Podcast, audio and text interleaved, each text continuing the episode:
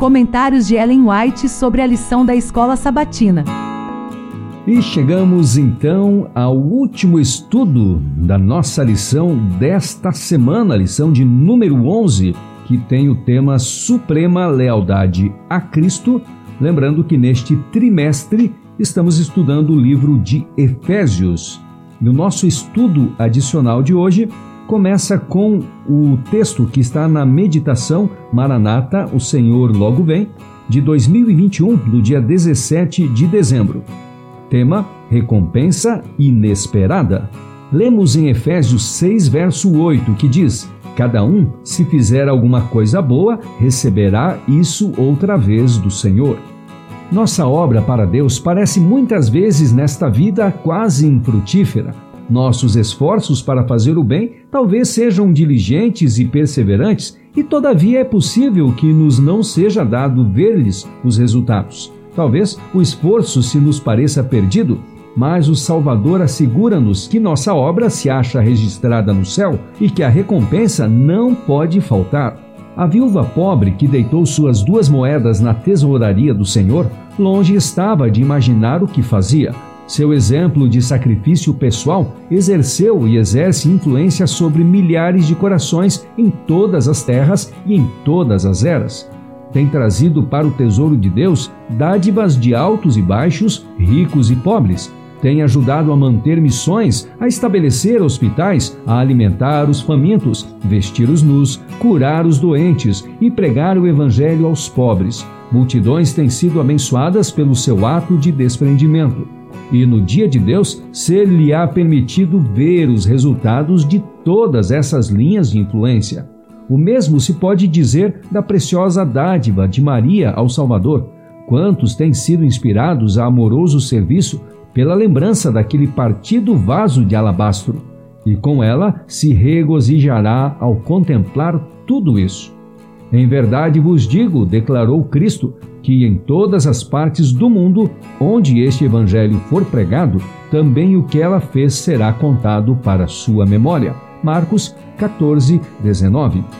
Contemplando o futuro, o Salvador falou com segurança a respeito de seu evangelho. Ele devia ser pregado por todo o mundo, e onde quer que se estendesse o evangelho, a oferenda de Maria havia de espargir sua fragrância, e por sua ação espontânea seriam abençoados outros corações. Erguer-se-iam e cairiam impérios, seriam esquecidos nomes de reis e conquistadores mas o feito dessa mulher seria imortalizado nas páginas da história sagrada.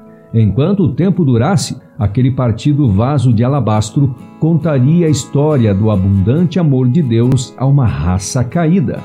Todo o impulso do Espírito Santo levando homens à bondade e a Deus é registrado nos livros do céu.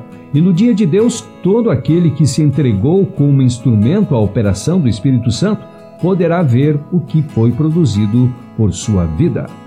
Essa meditação teve citação do livro Obreiros Evangélicos, página 512, também Testemunhos para a Igreja, volume 6, página 310, do livro O Desejado de Todas as Nações, página 563, e também, mais uma vez, o livro Obreiros Evangélicos, agora páginas 517 e 518.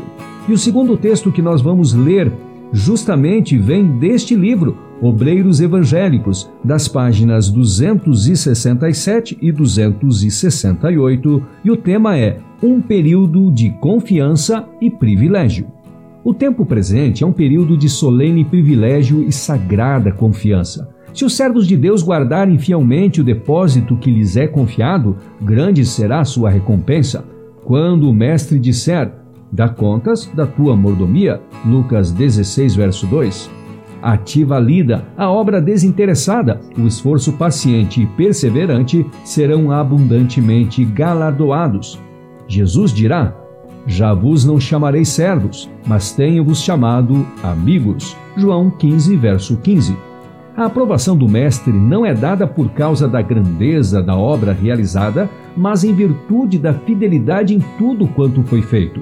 Não é o resultado que atingimos, mas os motivos por que procedemos, que têm valor para com Deus. Ele preza a bondade e a fidelidade acima de tudo mais. Suplico aos arautos do Evangelho de Cristo que nunca fiquem desanimados, nunca olhem o mais endurecido pecador como estando além do alcance da graça de Deus. Aquele que, aparentemente, é caso perdido, pode aceitar a verdade com amor. Aquele que muda o coração dos homens como se mudam os rios pode trazer a Cristo a alma mais egoísta endurecida pelo pecado. É alguma coisa demasiado difícil para Deus? A palavra que sair da minha boca, declara ele, não voltará para mim vazia, antes fará o que me apraz e prosperará naquilo para que a enviei. Isaías 55, verso 11. Os que se estão esforçando por estabelecer a obra em novo território encontrar-se-ão muitas vezes em grande necessidade de melhores instalações. Seu trabalho parecerá ser obstado por faltas das mesmas. Não percam, entretanto, a fé e o ânimo Muitas vezes serão forçados a ir ao extremo dos recursos de que dispõem. Por vezes, talvez pareça como se não pudessem avançar mais, mas se oram e trabalham com fé, Deus há de atender-lhes as petições, enviando-lhes meios para o avançamento da obra.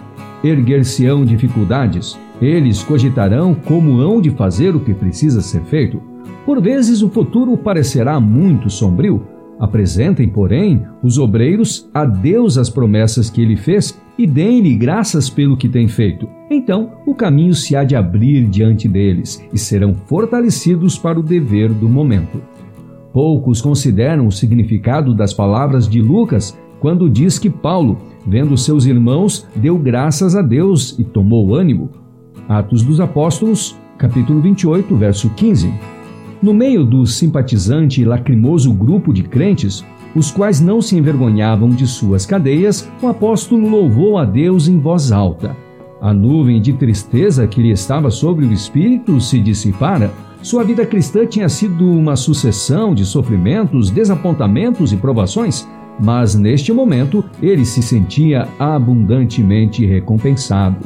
Com passos mais firmes e o coração repleto de gozo, ele continuou seu caminho, não podia queixar-se do passado nem temer o futuro. Cadeias e aflições o esperavam. Disto ele sabia, mas sabia também que lhe coubera libertar almas de um cativeiro infinitamente mais terrível e se rejubilava em seus sofrimentos por amor de Cristo. Atos dos Apóstolos, página 449. E com esta citação, nós encerramos então nosso estudo da lição de número 11. Amanhã, sábado, nós vamos então começar a lição de número 12, que tem como tema o chamado para permanecer firme. Desde já, desejo a você um bom sábado, que Deus possa abençoar muito você e sua família no santo dia do Senhor. Aguardo você 阿摩尼。